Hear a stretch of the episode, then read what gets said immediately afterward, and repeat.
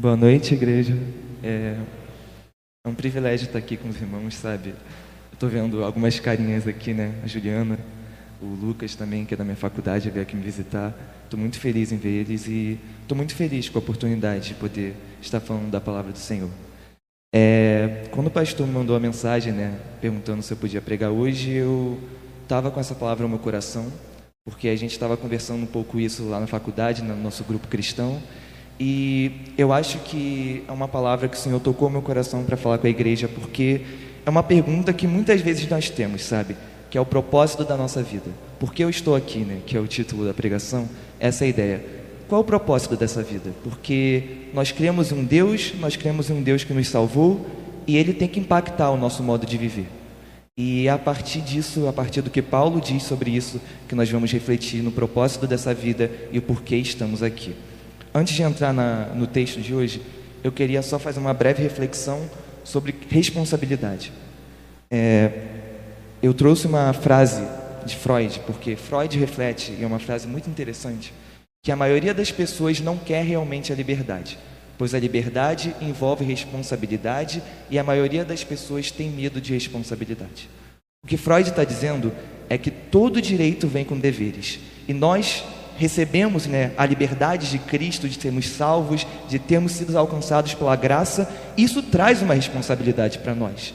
Mas infelizmente, o que muitas vezes a gente vê é um cristianismo que se busca se viver um cristianismo sem responsabilidade. Muitas vezes as pessoas querem Cristo, querem ter essa graça, querem ter essa fé, mas não querem ter para a sua vida a responsabilidade que Cristo traz consigo. E não pode ser assim. Não pode ser assim, e Paulo vai tratar um pouco disso no texto de hoje. Eu vou pedir para os irmãos abrirem a Bíblia de vocês em Romanos 12 e a gente vai meditar sobre alguns versículos desse texto.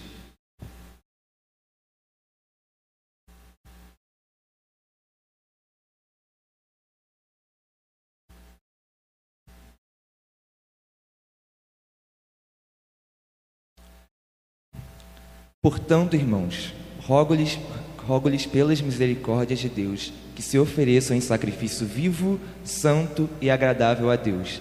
Este é o culto racional de vocês. Não se amoldem ao padrão deste mundo, mas transformem-se pela renovação da sua mente, para que sejam capazes de experimentar a boa, a boa, agradável e perfeita vontade de Deus. Por isso, pela graça que me foi dada, digo a todos vocês: ninguém tenha de si mesmo um conceito mais elevado do que deve ter, mas, ao contrário, tenha um conceito equilibrado, de acordo com a medida da fé que Deus lhe concedeu. Assim como cada um de nós tem um corpo com muitos membros e esses membros não exercem todos a mesma função, assim também em Cristo nós, que somos muitos, formamos um corpo e cada membro está ligado a todos os outros. Agora a gente vai pular para o versículo 9, porque dos versículos 6 a 8 tratam dos diferentes dons e não é o foco de hoje. E aí ele segue, né, depois de falar dos diferentes dons, que o amor deve ser sincero. Odeiem o que é mal, apeguem-se ao que é bom, dediquem-se uns aos outros com amor fraternal. Prefiram, se dar, prefiram dar honra aos outros mais do que a si próprios. Para a gente entender o que Paulo está falando nesse texto, a gente precisa entender um pouco o contexto desse capítulo, porque o contexto de Romanos 12 é um contexto de uma mudança de perspectiva, porque o livro, de, a carta aos Romanos de Paulo trata até o capítulo 11 principalmente daquilo que a gente chama ortodoxia, e quem está participando né, da IBD aos Romanos tem, tem visto isso nas lições. E até o capítulo 11, Paulo quer tratar sobre os princípios elementares e fundamentais da nossa fé. Então, Paulo vai destacar que todos nós somos pecadores, todos nós caímos em Adão, todos nós somos responsáveis pelo pecado que Adão cometeu e todos nós, portanto, somos injustos. Ele mostra que não há nenhum justo sequer, não há nenhum que tenha capacidade de buscar a Deus. Mas esse cenário terrível, esse cenário pessimista não fica por aí, porque Cristo Jesus traz uma graça que nos liberta, que liberta o homem pecador. E Paulo mostra que o princípio elementar da nossa fé, a ortodoxia que a gente crê, é, é fundamentada no fato de que Cristo Jesus liberta o homem pecador. O que nós cremos é isso. E isso impacta de uma maneira muito grande o modo de viver. Isso que é a ortopraxia. A ortopraxia é o impacto que essa ortodoxia, que é esse fato de que a graça muda a nossa vida, começa a impactar a maneira da gente agir. Portanto, o que Paulo está dizendo é que primeiro precisamos entender a dimensão da graça de Deus. E essa dimensão da graça faz com que a gente mude o nosso modo de agir, mude o nosso modo de viver. E, portanto, a resposta que a gente vai buscar sobre o porquê eu estou aqui é uma resposta diferente da maioria das pessoas. Porque o fato de eu crer em Deus muda a maneira em que eu vejo o mundo, muda a minha maneira de ver a vida e muda a minha maneira de viver. E é por isso que nós vamos refletir sobre esse tema. Paulo começa deixando isso claro logo no versículo 1, porque ele vai nos exortar a ser sacrifícios vivos. Mas o motivo dele nos exortar a ser sacrifícios vivos, ele expõe logo no início, que são as misericórdias de Deus. Porque a motivação para a vida santa, para a vida de um sacrifício vivo, é a graça. A motivação para a gente viver o que Paulo está nos convidando a viver é a graça. Porque o que Paulo está nos ensinando é que devemos obedecer não por medo, mas por gratidão. Muitas vezes a gente vê um, um, evangelho sendo pregado em que eu faço alguma coisa ou deixo de fazer alguma coisa por medo de uma punição, mas não é, não é esse o evangelho. O evangelho que Cristo ensina é o evangelho em que eu faço o que Deus quer porque eu tenho gratidão pela graça que me alcançou, porque eu tenho gratidão pelas misericórdias de Deus e por isso eu me ofereço em sacrifício vivo, porque Deus fez tudo o que Ele podia para me salvar, Ele entregou a própria vida. Então, diante disso, eu tenho gratidão por ele e eu vivo o que ele quer para mim. E aí depois vem o chamado de Paulo, que é se oferecer como sacrifício vivo. Aqui remete às ofertas queimadas. E as ofertas queimadas eram ofertas em que você entregava o melhor animal que você tinha, o animal sem mácula, o animal sem mancha, que era o principal bem daquela época, e você entregava como oferta a Deus. E o que Paulo está dizendo aqui é que nós agora somos essa oferta, nós agora nos entregamos a Deus, nós agora somos sacrifícios, porque o que ele está nos dizendo é que tudo o que se tinha no Antigo Testamento, na oferta queimada, se era entregado a Deus, não se oferecia as sobras, e portanto, nós também devemos entregar tudo. Nós devemos entregar tudo que temos e tudo que somos. E diante disso, Calbart, quando está fazendo comentário sobre esse texto, ele diz o seguinte. Graça significa que menos do que tudo não é suficiente. O que ele está querendo dizer é que diante do que Cristo fez, o que podemos fazer não é nada. Diante da graça de Deus, a gente não tem capacidade de ser tão grato a ponto de igualar o que ele fez. Não, a graça de Deus é enorme, a graça de Deus é maravilhosa e, portanto, somos constrangidos por amor a fazer o que Deus quer de nós e a entregar tudo. E isso remete, inclusive, a um pouco a, a parábola que Cristo traz, né, da pérola de grande valor. Porque em Mateus 13, 45 a 46, Cristo diz o seguinte: O reino dos céus também é como um negociante que procura pérolas preciosas. Encontrando uma pérola de grande valor, foi, vendeu tudo que tinha e a comprou. Jesus está ensinando que diante de Cristo, que é a pérola de grande valor, eu vendo tudo, eu entrego tudo, porque diante dele nada mais tem valor. E é um pouco, né? O pastor sempre traz um pouco dessa releitura do Juan Carlos Ortiz. E é o que ele diz, né? Ele reconta essa história dizendo que um homem passa na frente de uma loja, olha uma pérola e ele fica admirado tanto por aquela pérola que um dia ele entra na loja e pergunta: Quanto é essa pérola? O vendedor responde: Ela é muito cara. Ele olha um pouco mais e pergunta: Mas você acha que eu posso comprar? O vendedor diz: Qualquer pessoa pode comprar essa pérola. E ele entra meio em contradição, né? Peraí, como ela é muito cara e qualquer pessoa pode comprar. O vendedor diz que o preço da pérola é tudo que a pessoa que quer comprar tem. E esse vendedor começa a mostrar para ele que para ele ter a pérola, ele tem que vender todos, tem que entregar todo o seu dinheiro, ele tem que entregar o seu carro, ele tem que entregar sua casa, ele tem que entregar sua barraca, ele tem que entregar sua família, ele tem que se entregar para aquele vendedor. Porque o vendedor agora é o dono dele porque Deus agora é o nosso dono. Se eu quero a pérola de grande valor, se eu quero Jesus Cristo como Senhor e Salvador da minha vida, Deus agora é o Senhor da minha vida. Eu não sou mais o dono do que eu sou, eu não sou mais o dono do que eu tenho, mas Deus é o dono do que eu sou e tenho. E isso muda a minha perspectiva de ver a vida, isso muda a minha perspectiva de ver o mundo. Isso impacta de uma forma muito grande tudo que a gente vive. E é a partir disso que nós vamos entender o que Paulo fala nos próximos versículos, porque ele mostra como isso se reflete em nós. Ele diz o seguinte: não se amoldem ao padrão deste mundo, Mas transformem-se pela renovação da sua mente, para que sejam capazes de experimentar e comprovar a boa, perfeita e agradável vontade de Deus. Não se amoldar ao padrão deste mundo é viver de modo diferente. Paulo está nos chamando a não viver como as pessoas que estão no mundo, como as pessoas que não conhecem a Deus, porque a graça interfere no modo de viver. Eu vivo de modo diferente por causa de Deus. Então, a graça tem que impactar no meu modo de viver, a ponto de que não significa que eu não vou estar lá no mundo. Claro, eu convivo com as pessoas, eu continuo lá, mas eu estou entre eles no mesmo lugar, vivendo de uma maneira diferente deles. Por quê? Por gratidão ao que Deus fez. E a motivação disso, a forma que a gente faz isso, é pela renovação de mente. E essa renovação de mente é a conversão. Porque quando somos convertidos, e a palavra metanoia, né, que é a palavra da conversão, ela trata de uma mudança completa de mente. E é isso que é a conversão. A minha mente muda. Agora eu não quero mais a minha vontade, eu não quero mais aquilo que a minha carne quer. Eu quero que Deus governe minha vida e Deus governe minha vontade. E assim eu sou transformado. Eu agora quero o que Deus quer. E eu luto todo dia para viver conforme a vontade dele por gratidão. Mas como é esse chamado a viver de modo diferente? Porque eu entendo que eu sou sacrifício vivo, eu entendo que eu tenho que entregar tudo, mas como isso impacta a minha vida? Como eu vivo de modo diferente? Paulo vai começar a dizer isso nos próximos versículos.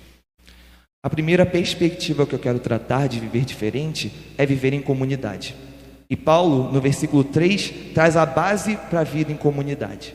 Pois pela graça que me foi dada, digo a todos vocês: ninguém tenha de si mesmo um conceito mais elevado do que deve ter, mas, pelo contrário, tenha um conceito equilibrado, de acordo com a medida da fé que Deus nos concedeu. Não se considerar melhor do que ninguém é a base para eu viver em comunidade. Porque se eu não entender que Deus me amou e que é simples graça a diferença minha para qualquer outra pessoa e que todos nós somos pecadores, todos nós merecíamos a morte, todos nós merecíamos a condenação. E o que me diferencia de uma pessoa que vive uma vida diferente da que Deus quer é a graça de Deus que me salvou. Eu nunca vou conseguir viver em comunidade. Eu nunca vou saber conviver com alguém que pensa diferente de mim, com alguém que ainda fala em alguma coisa que às vezes me machuca porque a vida em comunidade gera isso e a vida em comunidade faz parte disso. Mas, quando eu entendo que eu não sou melhor do que ninguém, eu lembro do que Cristo fez por mim. Eu lembro que Cristo me salvou apesar dos meus pecados. E isso muda a minha maneira de lidar com o próximo.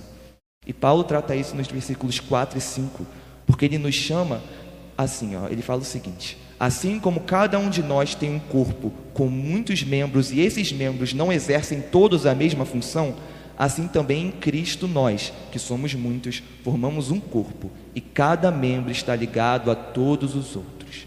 Nós temos que viver como corpo. É isso que Paulo está dizendo. O que importa na minha vida não é viver como um membro isolado, não. Viver como um membro não faz sentido. O corpo é de Cristo. O membro vive pelo bem do corpo.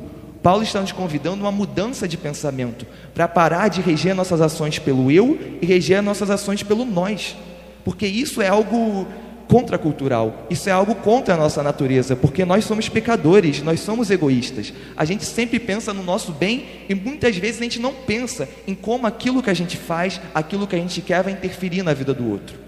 Mas Paulo está, está nos convidando a pensar de modo diferente, a pensar como corpo, a pensar em como que eu faço se reflete não só na minha vida, mas na vida do meu irmão, na vida do meu próximo.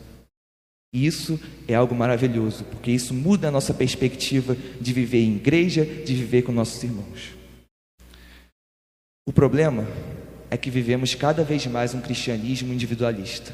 O problema é que cada vez mais é pregado um cristianismo moldado para cada pessoa e que dá bens para essa pessoa e que pouco se importa com o impacto na vida do próximo. E como a gente vê isso? A gente vê isso no apego a essa vida terrena, que muitas vezes é visto em muitos cristãos. A gente se apega tanto a essa vida terrena, essa vida que Cristo mostra que não faz sentido, essa vida que não é a vida que Deus tem para nós, porque a gente ainda não entendeu o aspecto de comunidade, porque a gente não entendeu que devemos viver para o próximo, porque o apego a essa vida terrena é alguém que ainda não entendeu que está aqui para servir o seu irmão. Esse é o chamado do Evangelho, servir o nosso irmão. Mas o apego dessa vida terrena reflete um pouco do mundanismo que muitas vezes a gente vê na igreja. Porque a gente acha que mundanismo é apenas alguém estar na igreja e viver no mundo é, de uma maneira diferente, de uma maneira com bebedeira, em festas, com coisas que muitas vezes a gente reprime e que são pecados também. Mas não é só isso que é ser mundano. Ser mundano é também viver esse, nesse mundo como se nada tivesse uma perspectiva eterna, como se a nossa vida se resumisse aqui, como se tudo que eu tenho para fazer aqui é enriquecer, ter bens e como se a minha vida fosse acabar aqui. Mas não é essa mentalidade de quem conhece a Cristo. A mentalidade de quem conhece a Cristo é uma mentalidade de vida eterna. E isso muda a minha maneira de viver aqui. E outra coisa que a gente vê, que é, é uma consequência desse cristianismo individualista, é o consumismo religioso é a ideia de que eu vou para a igreja para ser servido. E eu nunca penso em ir para a igreja em fazer as coisas para servir. Eu nunca me olho como um servo dos meus irmãos, mas eu olho como alguém que vai sentar num banco, vai ouvir uma pregação boa, vou ser servido com um abraço do meu irmão, com uma boa aula de EBD, mas eu nunca me disponho a ajudar na minha igreja, a ajudar em alguma coisa que precise de ajuda, a ajudar o meu próximo, não. Eu quero bater um checklist da fé e conseguir minha salvação. Eu quero fazer meu devocional, me sentir bem com Deus e viver minha vida esquecendo de Deus o resto do dia. Porque eu olho para Deus como um consumidor. Eu olho para Deus como alguém que quer barganhar com Deus em troca de alguma coisa, em troca de um bem, em troca de uma salvação. Mas esse não é o evangelho de Cristo. Esse não é o evangelho que Paulo está nos chamando a viver. O evangelho que Paulo está nos chamando a viver é que a verdade é a comunhão, é comunhão é um chamado a servir. Que a comunhão, esse chamado à comunhão, é um chamado a servir, a servir meu irmão. E a gente vê o próprio Cristo nos ensinando isso. E a gente já vai chegar lá, calma. É, primeiro, eu queria trazer uma, uma frase do Rick Warren. No livro do Rick Warren, ele tem um, um capítulo que ele trata de comunidade. Ele trata da importância de vivermos em comunidade. Ele diz o seguinte: comunidade exige comprometimento. E por que ele traz isso?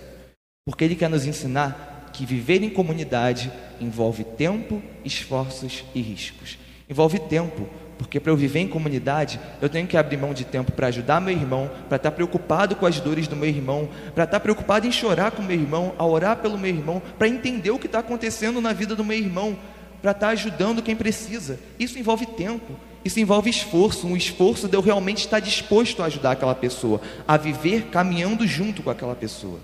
Envolve riscos. Riscos porque quando a gente vive em comunidade, a gente tem o risco de ser machucado por pessoas, porque pessoas falham. Se nós mesmos falhamos, quem dirá nossos irmãos, eles são como nós, eles falham também. E muitas vezes a gente não está disposto a viver em comunidade, porque a gente não está disposto a correr o risco de sermos machucados por alguém. Mas parte de viver em comunidade é assumir esse risco, porque diante da graça, esse tempo, esse esforço, esse risco que envolve viver em comunidade não é nada porque Cristo dedicou muito mais tempo, muito mais esforço e muito mais risco para nos salvar. Cristo é o próprio Deus morrendo por nós. E isso é uma mensagem que mostra o risco que Deus passou por nós, o esforço que ele teve para nos salvar, o tempo que ele dedicou por seres que o negaram, por seres que não o quiseram. Isso é graça, isso é maravilhoso. E como isso não se reflete na minha vida? Como eu posso olhar para esse Cristo e não ter tempo, esforço e risco para lidar com meu irmão? Não faz sentido viver dessa forma. Então, se eu entendo o que Cristo fez por mim, eu vivo de modo diferente com meu irmão. Eu dedico tempo ao meu irmão e eu me comprometo a viver em comunidade, porque é assim que Deus quer que a gente viva. Daí, a gente pode ver o que Cristo falou Cristo traz essa perspectiva, né? Se nós somos sacrifícios vivos, nós também devemos nos sacrificar pelos nossos irmãos, porque a nossa mentalidade é diferente. Ele traz a nossa mentalidade aqui.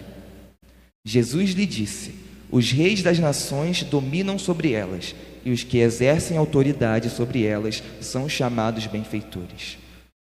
Aqui, Cristo traz um pouco do reino de César. A gente já viu isso algumas vezes com o pastor, né? Que a ideia do reino de César é que o poder, é que a autoridade é que faz alguém ser grande.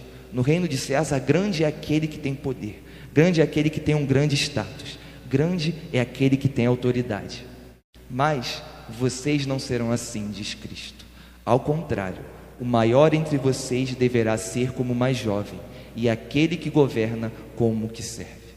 No reino de Cristo, a lógica é diferente. O maior é aquele que serve. O maior é aquele que não está preocupado com status, mas está preocupado com seu irmão. O maior é aquele que está preocupado em fazer a vida do corpo melhor e parando de olhar um pouco para si.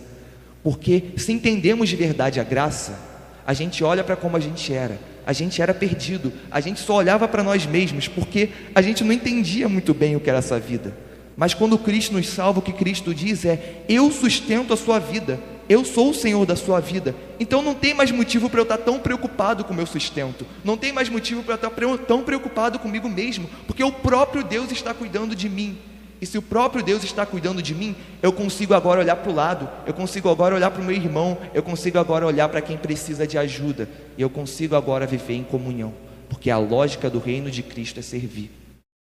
Pois quem é maior, o que está à mesa ou o que serve? Não é o que está à mesa?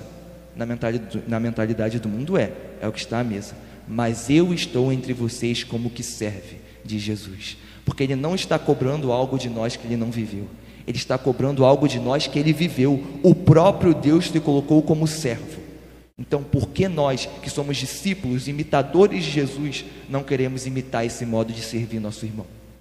Devemos imitar Cristo, devemos nos colocar como servos, devemos viver em comunidade. Mas essa comunidade não é qualquer comunidade. Essa comunidade é uma comunidade acolhedora. E por que essa comunidade é acolhedora? porque nós vivemos em amor. E Paulo traz essa perspectiva de que devemos amar e amar de modo sincero, porque Deus nos amou e o amor de Deus impacta a minha forma de amar. Primeiro, o que Paulo traz aqui é a dimensão de que a graça de Deus muda o meu modo de amar. Que quando eu entendo a dimensão da graça de Deus, eu amo meu próximo independente de quem ele é. Eu amo inclusive meu inimigo, como Cristo me chama a amar. E por que isso? Eu trago aqui um trecho de um livro do Keller que me marcou muito quando eu li e que ensina um pouco sobre como o amor de Deus muda a nossa forma de amar. O que precisamos é de alguém que nos ame e que não precisa de nós para nada, de alguém que nos ame radicalmente, incondicionalmente, de forma vulnerável, alguém que nos ame somente por nós mesmos. Se recebêssemos esse tipo de amor, isso nos deixaria tão seguros de nosso próprio valor, nos completaria de tal forma que talvez pudéssemos ser capazes de começar a dar aos outros um amor como esse. Mas quem pode amar dessa forma, sem exigências em troca? Jesus. Esse amor que a gente tanto quer, esse amor que a gente tanto procura, esse amor radical que não cobra nada de nós e nos ama mesmo assim, esse amor que nos completa, a gente encontrou Jesus. A gente não precisa mais cobrar isso de ninguém. Então agora eu posso amar o meu irmão, eu posso amar o meu próximo sem me preocupar com o que ele vai me dar em troca, porque tudo que eu preciso foi me dado por Cristo Jesus. E esse é o chamado do amor ao próximo. É o chamado de que o amor de Cristo me completa e eu agora sou meio de Cristo amar o meu irmão. Eu sou um meio para Cristo chegar com o amor dele para as pessoas que estão ao meu redor. Então, esse amor também a gente tem que entender que ele é uma ação. Esse amor não é um sentimento, como muitas vezes a gente parece acreditar. Porque se esse amor fosse um sentimento, a gente não amaria nosso inimigo. Porque o nosso inimigo nunca, a gente nunca vai ter um sentimento bom pelo nosso inimigo. Ele nos persegue, ele, ele traz alguma coisa ruim para a gente. Mas quando eu entendo que Deus o ama, muda a minha forma de pensar. E por mais que eu olhe para ele e lembro do que ele faz de mal a mim, eu agora lembro que Deus me amou e que Deus me trouxe uma graça que me faz amá-lo também porque esse amor é uma ação. E qual é essa ação? Paulo diz aqui: prefiram dar honra aos outros mais do que a si próprios. A ação que Paulo está nos convidando a fazer é servir os nossos irmãos, porque a mudança da perspectiva que Paulo está chamando a gente para fazer quando ama é tirar o eu para o nós, como a gente viu na comunhão, porque amar também se resume a servir. Amar também é me preocupar com o bem do meu irmão, independentemente do que ele pode trazer a mim. Isso é amar. Amar meu inimigo é, independentemente do mal que ele me faz, eu vou procurar fazer o bem para ele, eu vou procurar satisfazer as necessidades dele, porque eu sou servo dele também. Porque se eu amo aquele que está ao meu redor, eu sou servo dele. Comunhão e amar são servir, é se preocupar realmente com as necessidades daquela pessoa, é buscar ajudar aquela pessoa, é buscar ser meio de Cristo, demonstrar amor por elas. O amor deve ser sincero. E, e, Paulo traz uma outra perspectiva desse amor sincero, que é odiar o mal e apegar-se ao que é bom. O que Paulo está dizendo é que o amor está intimamente ligado ao ódio, porque se amamos a Deus, odiamos o pecado. Se amamos a justiça, odiamos a injustiça. Isso segue com vários exemplos. Mas essa perspectiva é fundamental porque ser acolhedor, ser amoroso com alguém, não é deixar de falar a verdade. O amor que Cristo nos chama a ter é um amor que tem graça e tem verdade. Porque se eu amo meu irmão, eu nunca vou deixar ele viver algo ruim e, e, deixar ele sofrer por causa disso. Não, eu vou alertar, isso está errado. Isso vai te levar para um caminho mau. A verdade faz parte do amor. O problema é que muitas vezes nós temos um desejo egoísta de ser amados. Então a gente não ama de verdade. A gente quer receber um carinho, a gente quer receber um pretenso amor e a gente deixa de falar verdades para aquela pessoa, porque eu não estou me preocupado, não estou preocupado com o bem dela, mas eu estou preocupado com o bem que ela pode me gerar. E eu tenho medo do, do meu amor se refletindo em verdade, gerar nela um sentimento ruim que vai fazer ela se afastar de mim. Mas não, o amor tem que falar a verdade. Cristo falou a verdade para aqueles que ele amava. Cristo foi duro às vezes, porque o amor nos faz ser duros às vezes com nossos irmãos. E isso faz parte do chamado de Cristo, falar a verdade. Mas como essa verdade se manifesta? E esse é o nosso quarto e último ponto. Jesus respondeu a Pilatos: Meu reino não é deste mundo. Se fosse, meus seguidores lutariam para impedir que eu fosse entregue aos líderes judeus. Mas meu reino não procede deste mundo. Pilatos disse: Então você é rei? Você diz que sou rei, respondeu Jesus. De fato, nasci e vim ao mundo para testemunhar a verdade. Todos que amam a verdade ouvem a minha voz. A grande verdade é, é a grande verdade que Cristo está dizendo aqui é a pregação do Evangelho. Porque o reino de Cristo não é político como o de Pilatos. Ele diz: não é político, eu não estou buscando tomar o seu poder, porque o meu reino é diferente. O meu reino é da pregação da verdade, e a verdade é que Cristo pode libertar o homem pecador.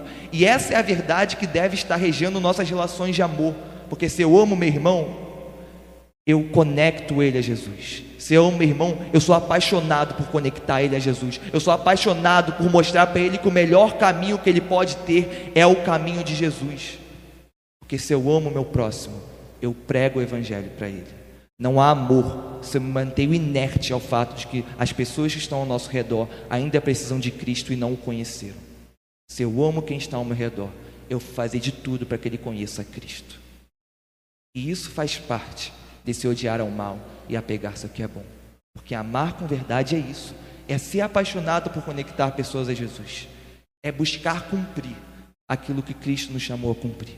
Porque é para isso que estamos nesse mundo não estamos nesse mundo para enriquecer, não estamos nesse mundo para viver como mundanos que só buscam essa terra, só buscam bens, só buscam bem próprio. Não, isso não faz sentido se fosse assim, porque Deus já nos salvou, Deus já nos prometeu uma vida eterna. Se Ele quer o nosso bem, era melhor então ter só nos arrebatado, mas não, Ele nos deu um privilégio, e o privilégio é: agora salvos somos meios para que Deus salve outras pessoas. Esse é o privilégio do Evangelho, e é por isso que nós, mesmo salvos, ainda estamos nesse mundo porque temos um propósito. E o propósito é que pessoas conheçam a Cristo a partir da nossa vida e a partir da verdade que nós pregamos. E o próprio Cristo fala sobre isso. O próprio Cristo tem um chamado, né, mostrando que pregar o evangelho é a nossa maneira de servir e amar. Quando ele traz a grande comissão. Esse texto que é tão bonito e tão conhecido, de que toda autoridade no céu e na terra me foi dada. Portanto, Vão e façam discípulos de todas as nações, batizando-os em nome do Pai, do Filho e do Espírito Santo.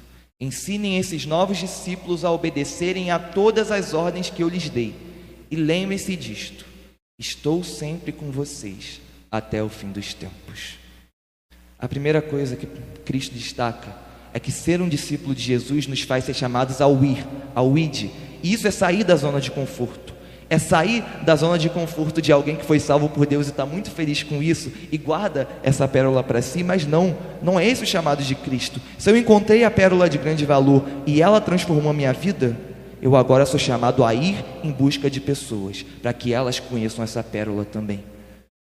Eu trouxe uma frase de Billy Graham que fala sobre esse aspecto, que a Bíblia não manda os pecadores procurarem a igreja, mas ordena que a igreja saia em busca dos pecadores. A gente tem que ir atrás deles. Eles não vão vir. Às, às, vezes vem, tudo bem, mas em grande parte das vezes a gente tem que ir até eles, a gente tem que pregar esse evangelho, a gente tem que largar a nossa preguiça, o nosso medo, o nosso, os nossos riscos que não queremos correr e realmente pregar esse evangelho, sair em busca deles, porque o ir é resposta de amor. O ir é entender o que Cristo fez por mim e querer agora que outros experimentem desse amor, como fez a mulher samaritana. E eu trouxe essa, eu trouxe essa ideia né, da mulher samaritana, esse exemplo, porque muitas vezes lembramos dessa passagem da questão da água viva, que é linda, da questão de Deus mostrando que agora louvamos a Deus não em um local, mas louvamos a Deus com nossa vida, e tudo isso é lindo, mas tem uma parte que às vezes é esquecida, que é o fato de que ela encontrou o Salvador e logo depois ela começou a espalhar a notícia de que o Salvador estava ali e que se as pessoas encontrassem ele, elas seriam transformadas como ela foi porque ela entendeu que o amor de Cristo foi tão grande que ela tem que espalhar essa notícia do amor de Cristo. Não tem como amar a Deus e não amar nosso próximo, e não tem como amar nosso próximo e não falar de Cristo para ele. Temos que entender que ir é essa resposta de amor e que o ir é necessário.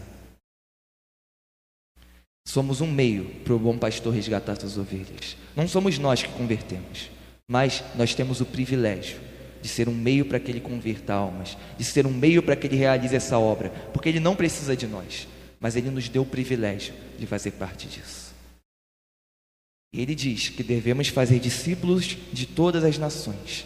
Discípulos de Cristo fazem discípulos. Como disse Paulo, me imitem porque eu sou imitador de Cristo. Essa é a ideia do discipulado. Um discípulo faz discípulos. As pessoas imitam você como cristão porque você é um imitador de Cristo. Você tem que apontar para Cristo para que outros imitem a Ele, para que outros sejam discípulos dele. Esse é o chamado de Cristo. O chamado de Cristo é para que nós realmente discipulemos, porque não é só falar de uma mensagem e deixar a pessoa por lá, nem entregar um folhetinho e falar, oh, Deus te ama, é isso aí. Não é só isso. A gente tem que realmente estar preocupado com aquela vida, tem que caminhar junto com aquela pessoa. A gente tem que buscar ajudar ela a entender que tem que mudar de vida e ajudar ela a ter uma transformação de vida que só Cristo pode trazer. E para isso que estamos nesse mundo. A resposta é essa. Estamos nesse mundo para pregar esse Cristo, para pregar esse Evangelho. Essa é a responsabilidade que o Evangelho traz para nós. Recebemos uma grande graça recebemos uma graça que nos transformou e agora temos a responsabilidade de levar essa graça, de levar essa mensagem para outras pessoas. Mas Cristo ainda nos dá um conforto e o conforto está no final. Lembrem-se disto: estou sempre com vocês até o fim dos tempos. Ele está dizendo que não é por nossa força, não é a gente que vai fazer essa obra, essa obra é de Deus. A gente é meio, a gente é vaso na mão do oleiro, mas é Ele quem faz. É Ele que vai fazer. Ele deu o Espírito Santo, que é quem realiza essa obra. E portanto, a gente entende que é Deus quem faz e nós realmente só temos um privilégio. Até a nossa responsabilidade vem com a força que Cristo nos dá. Não é por nosso esforço, não é por nossa força, não é porque somos bons, é por graça e o próprio Deus vai realizar a sua obra. E para finalizar, eu trago uma frase do Bill Bright, porque ele diz o seguinte: o êxito ao testemunhar consiste simplesmente em tomar a iniciativa de compartilhar Cristo no poder do Espírito Santo, deixando os resultados com Deus. Tudo o que somos chamados a fazer é falar desse Cristo é compartilhar essa mensagem. Não é se preocupar com o resultado, é Deus quem vai fazer o resultado. A gente joga semente, mas quem faz colher é Deus. Quem faz crescer e gerar frutos é o próprio Deus. A nossa preocupação tem que ser em viver como sacrifícios vivos, viver como pessoas que amam o nosso próximo e que vivem em comunidade, ou seja, vivem preocupado com nós e não só conosco mesmos, que vivem nessa comunidade em uma forma de amor, e esse amor se reflete também no servir. E a maior forma de amar e servir é pregar o Evangelho. E o resultado é Deus quem faz. E esse homem, eu coloquei uma frase dele, porque alguns devem estar rindo, como o Adriano lá atrás. Esse homem foi o fundador da CRU. Esse homem, em 1951, estava no seminário, depois de cinco anos de convertido. Ele entrou nesse seminário depois de deixar a sua vida empresarial, porque esse homem era muito bem sucedido na sua vida empresarial. Mas ele deixou para ir para o seminário. E no meio do seminário, ele lê a grande comissão. E quando ele lê a grande comissão, ele entende que Cristo estava chamando ele a levar o evangelho para pessoas que estavam nas universidades. Ele entendeu que aquele ambiente universitário que ele participou, ele via muitas pessoas que precisavam conhecer Cristo e que não conheciam. E ele entendia que Deus estava queimando o seu coração para ir nessas universidades e pregar o evangelho. E esse movimento, a Cruzada Estudantil Profissional para Cristo, foi se expandindo e hoje é um movimento mundial. Depois de mais de 70 anos, esse movimento cresceu e é muito importante no mundo todo, porque esse homem entendeu esse chamado de Cristo, esse homem entendeu o chamado de pregar o Evangelho. E essa comunidade, essa CRU, se resume em uma comunidade acolhedora de estudantes apaixonados por conectar pessoas a Jesus. Eles entenderam o chamado de Cristo, eles entenderam o chamado de conectar pessoas a Jesus, e esse é o propósito da nossa vida. Porque não é somente estar na universidade, não é somente estar no seu trabalho, não é somente estar em nossa família, não é somente estar em nossa vizinhança vivendo como qualquer outro. A gente está nesses ambientes para compartilhar esse evangelho. Nem todos nós vamos abrir mão de tudo como Bill Bright e virar missionários de tempo integral. Nem na CRU é assim. Porque na CRU existem missionários, existem pessoas que se dedicam integralmente, mas esse movimento não seria nada sem estudantes que entendessem que não estão na faculdade só para estudar, mas estão na faculdade também para pregar o Evangelho. E isso serve para todos nós. Não estamos na nossa família apenas para ser familiares, estamos também para pregar o Evangelho. Não estamos no nosso emprego apenas para trabalhar, estamos para servir nossos irmãos com que trabalhamos e para pregar o Evangelho todo local em que estamos, estamos para pregar o Evangelho. E esse é o chamado de Cristo. E Ele está conosco. Ele não nos abandona. Como o pastor pregou semana passada, Ele não nos deixou órfãos, porque Ele deixou o Espírito Santo aqui conosco. E é pelo Espírito Santo que temos força para fazer essa missão que Cristo nos chama a fazer. Amém?